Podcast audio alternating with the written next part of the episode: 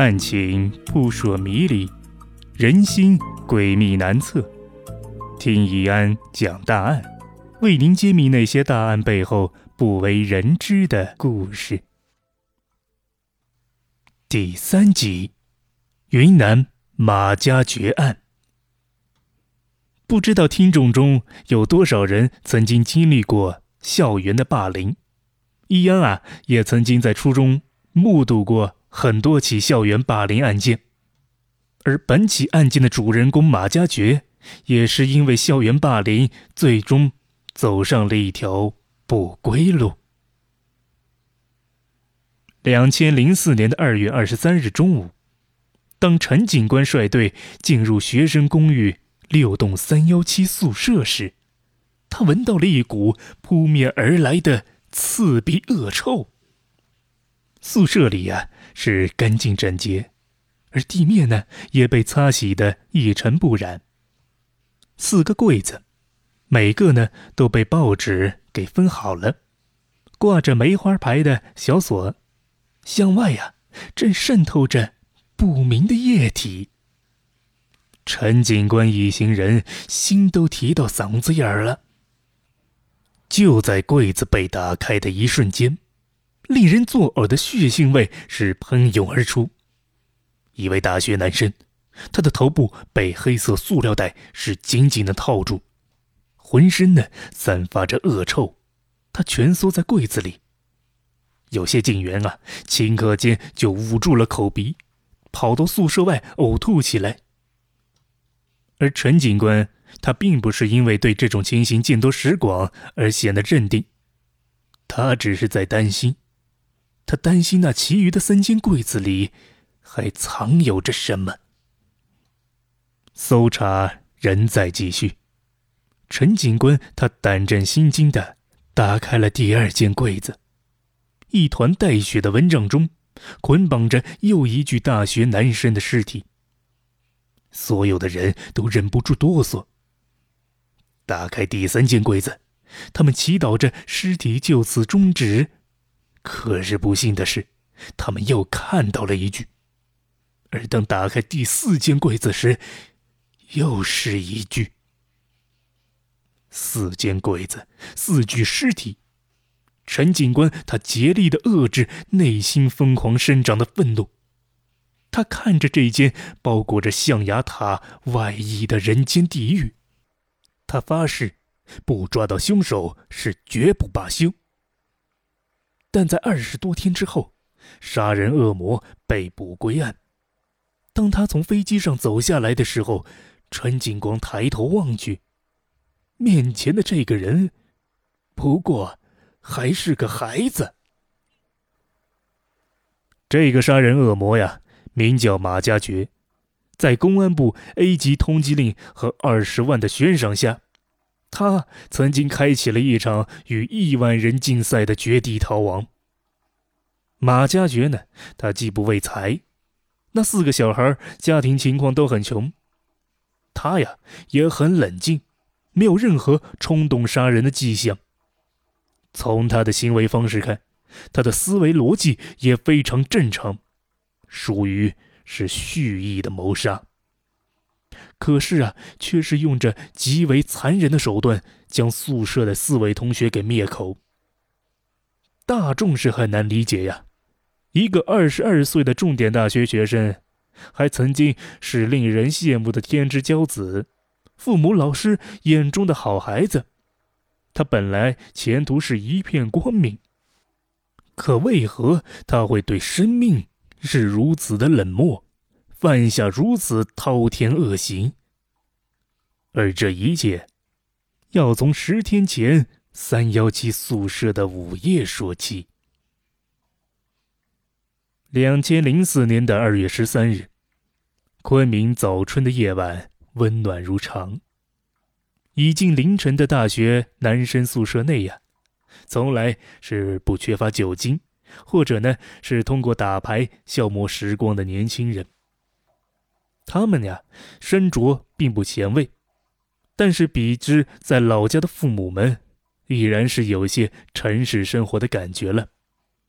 他们大口的饮酒，放声的大笑，放纵着青春充盈的荷尔蒙。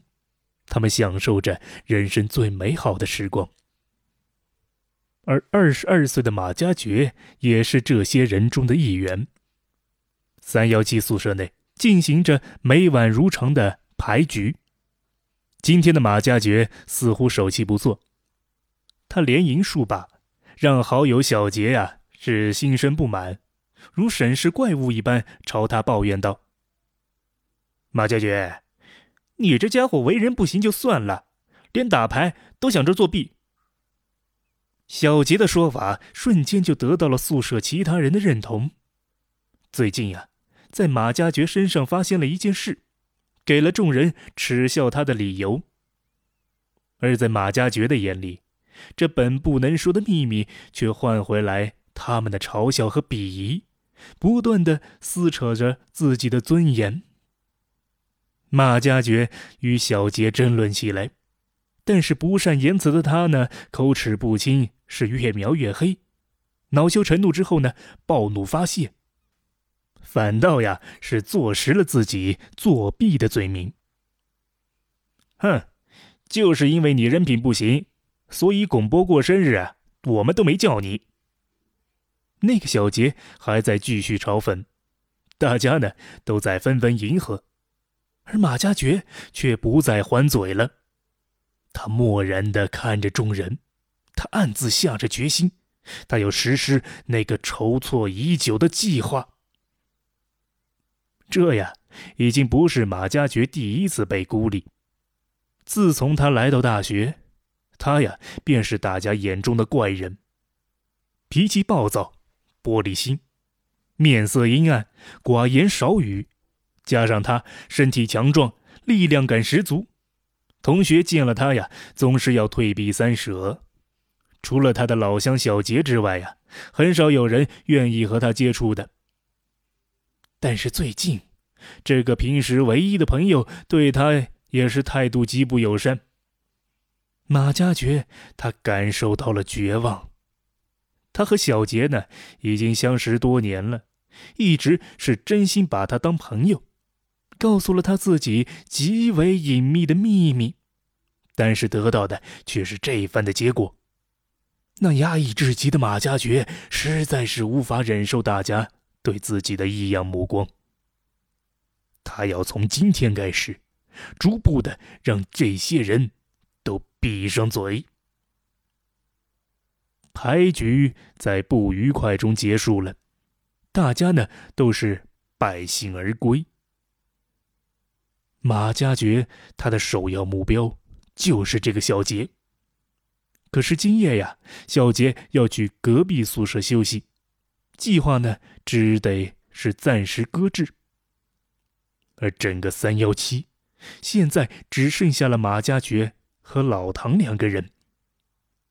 要想在宿舍杀人，老唐一定会成为自己的阻碍；而宿舍之外杀人风险又太高，不如是趁此机会先除掉老唐，为杀掉小杰做准备。想到此处啊，马家爵拿出了那把早已经准备好的石工锤，他高举过顶。那个毫无准备的老唐就此倒在了血泊之中。马加爵他木然的对着老唐砸着，直到他咽下了最后的一口气。血液不断的从苍白的脸上滑下，而这一幕呢，让马加爵很不舒服。他慌忙的就从抽屉里掏出了黑色的垃圾塑料袋，一把套在了老唐头上。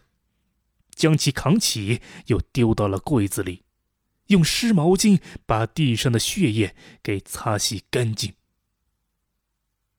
一切恢复如常。今夜的宿舍回归了久违的沉静。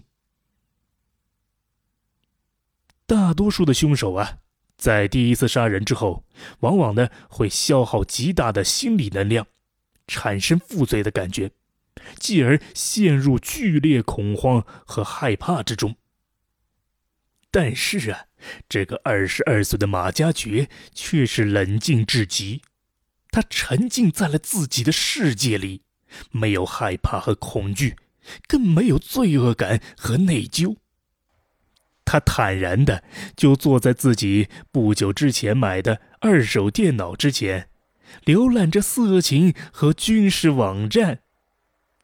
对于马加爵来说呀，只要是他想做的事儿，其他的人都应该为此让步，甚至啊，牺牲也是理所应当的。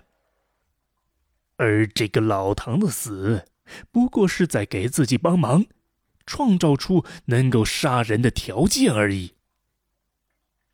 马加爵就这么躺在了床上，他一直啊睡到了第二天的上午，宛若是无事发生。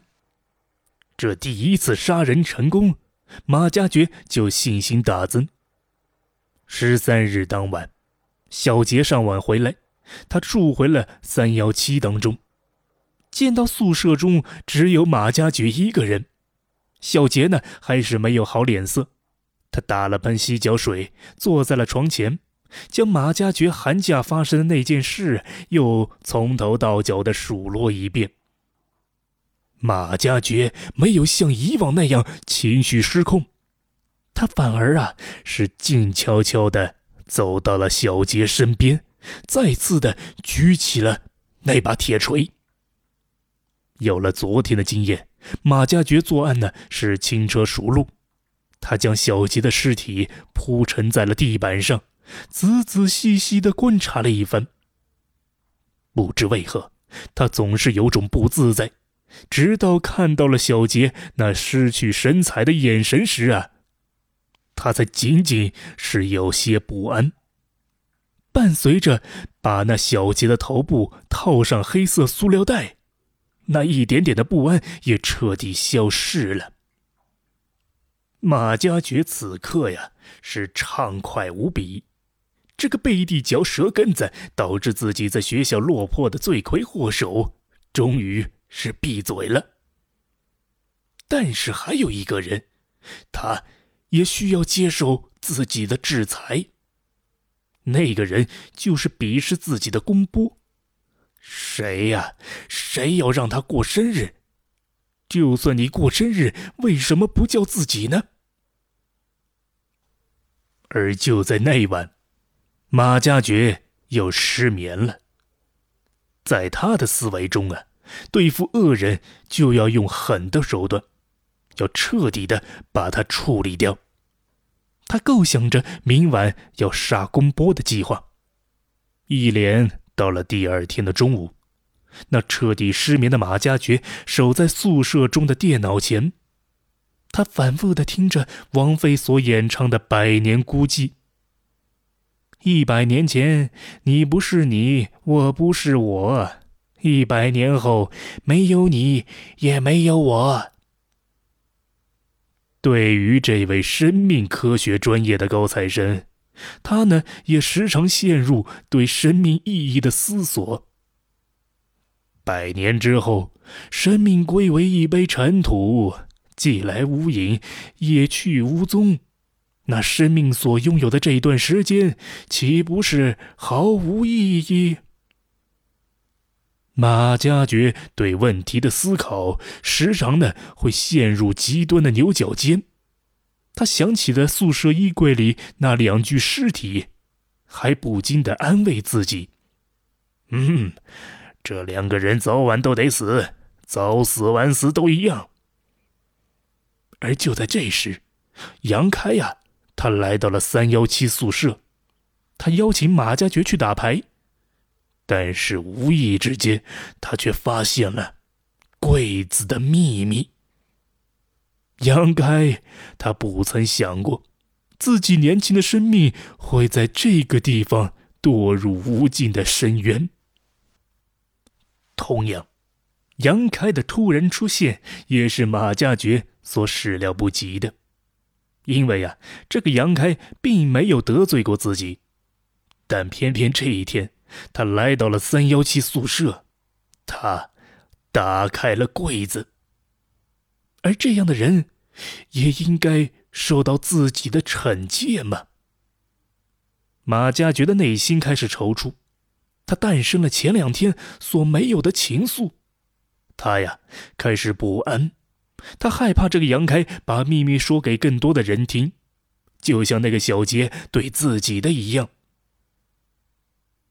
静谧的午后，从这一刻起，对杨开来说呀是变得极为漫长，直到那把铁锤敲到他自己头上时，才结束了。这忐忑的时光。为了在今晚杀死公波，任何人都不能成为自己的绊脚石。所有的人都要为自己让路。在马家爵的心底，自己就是世界的中心。只要是和自己作对，你就是十足的恶人。他将杨开的尸体塞到了第三个柜子里。用报纸封好，然后他把宿舍整理干净，在电脑前静坐到了夜深。